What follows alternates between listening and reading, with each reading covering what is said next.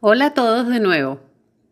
¿Qué ocurre cuando empezamos a cuestionar forjando criterios y dudas particulares hacia lo que estamos viviendo o entre todos sobreviviendo o lo que nuestro cerebro interpreta acotado a un determinado rango de percepción de nuestros sentidos, que son los hechos relativos a las opiniones, creencias, o cuando en infortunios la desgracia inesperada o el error que no lo fue asoma tambaleando un presente que empuja a la búsqueda de algo que no tenemos muy claro qué es, pero sentimos como fallo y un vacío incomprensible que genera ansia de querer entender, de obtener respuestas. En los casos donde la apatía regresó igual del paseo de búsqueda y decidió dejar de presuponer o vivir de lo insaciable lleno de pasiones, deseos sin intención y propósitos definidos caminando sin saber hacia dónde, alimentando ilusiones.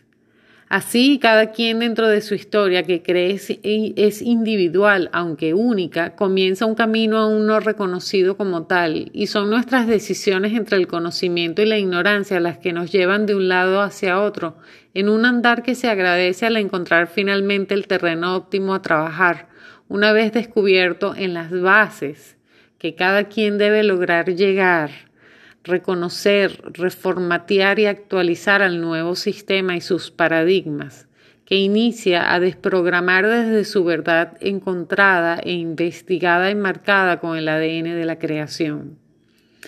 Para poder empezar a entender tenemos que tener claras dos cosas, que es la unidad de carbono y cómo funciona la realidad.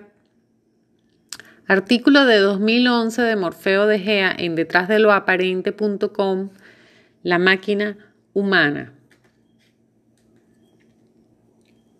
El concepto o idea filosófica del hombre-máquina no es nuevo. En el siglo XIX, George Gurdjieff lo postulaba en las enseñanzas del Cuarto Camino. Hay mucha literatura al respecto. Auspensky y Nicole Bennett son buenos referentes de consulta para el que le interese. No es mi intención discutir el tema, Voy más allá de lo psicológico, voy al campo de la realidad general, la que no percibe el hombre o percibe de forma subjetiva. Hace algunos años tuvimos una charla con un buen amigo que titulamos El hombre de carbono y el hombre de silicio. Bastante tiempo después se estrenó la película Inteligencia Artificial, que sorprendentemente tiene una gran similitud con la idea charlada en aquel momento. Ese concepto me abrió las puertas por donde comprender la realidad al respecto. El hombre es una máquina de carbono, C, creada para un fin determinado, el cual desconocemos de la misma forma que desconocemos que somos una máquina. Como toda máquina somos programables, nos pueden infectar con un virus.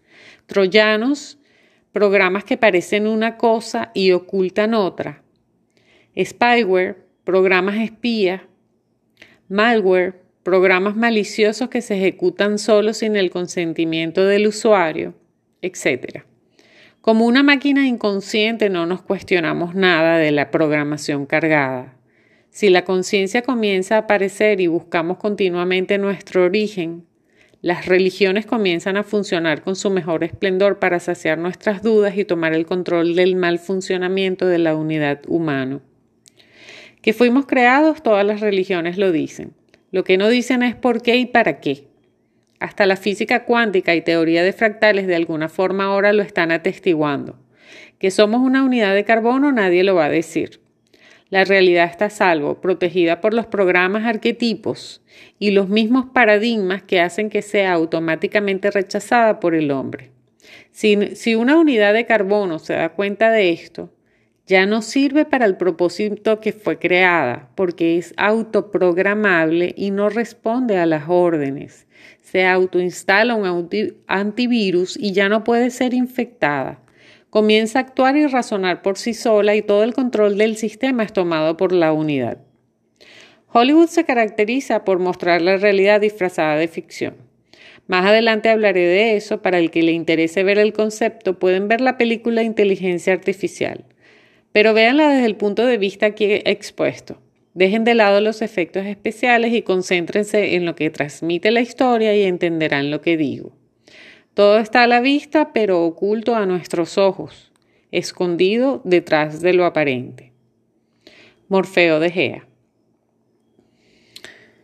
Para poder lograr cualquier cosa que necesitemos emprender en nuestras vidas es necesario analizar, reflexionar y a partir de la observación de bases y el origen. Una casa no se construye empezando con prejuicios mentales antes de incursionar en la experiencia de la acción a emprender, medida en base a los velos de la ignorancia o a nuestra esfera de conciencia que en necesidad verdadera busca saber cómo son y funcionan las cosas, nosotros y la realidad, la subjetiva que es la que nos interesa en nuestro propósito, matriz donde se desarrolla la realidad general, realidad que todos veremos, aún no contemplada y desconocida por la máquina humana y sus deseos egoicos suplidos temporalmente en transición y que nos afectan a todos en su apatía, sufrimiento, falta de certezas o en aparente debilidad o fortalezas. Solemos dar por sentado cada paso de acuerdo a expectativas previas de lo que a nuestra personalidad virtual le gustaría recibir y desde muy chicos adecuadas según el hábitat de desarrollo, adaptadas por el contenido de nuestros predecesores, absorbidos por ellos, por el entorno y por nosotros los más pequeños que tarde o temprano sentimos no querer ser más parte de la manipulación aceptada en automático, en desconocimiento de, nosotros mismos y miedo a ver el fantasma en la máquina. Hasta aquí el programa de hoy, nos vemos en el próximo. Mientras tanto, no me crea, no crea nada de lo que decimos, investigue y créase a usted mismo.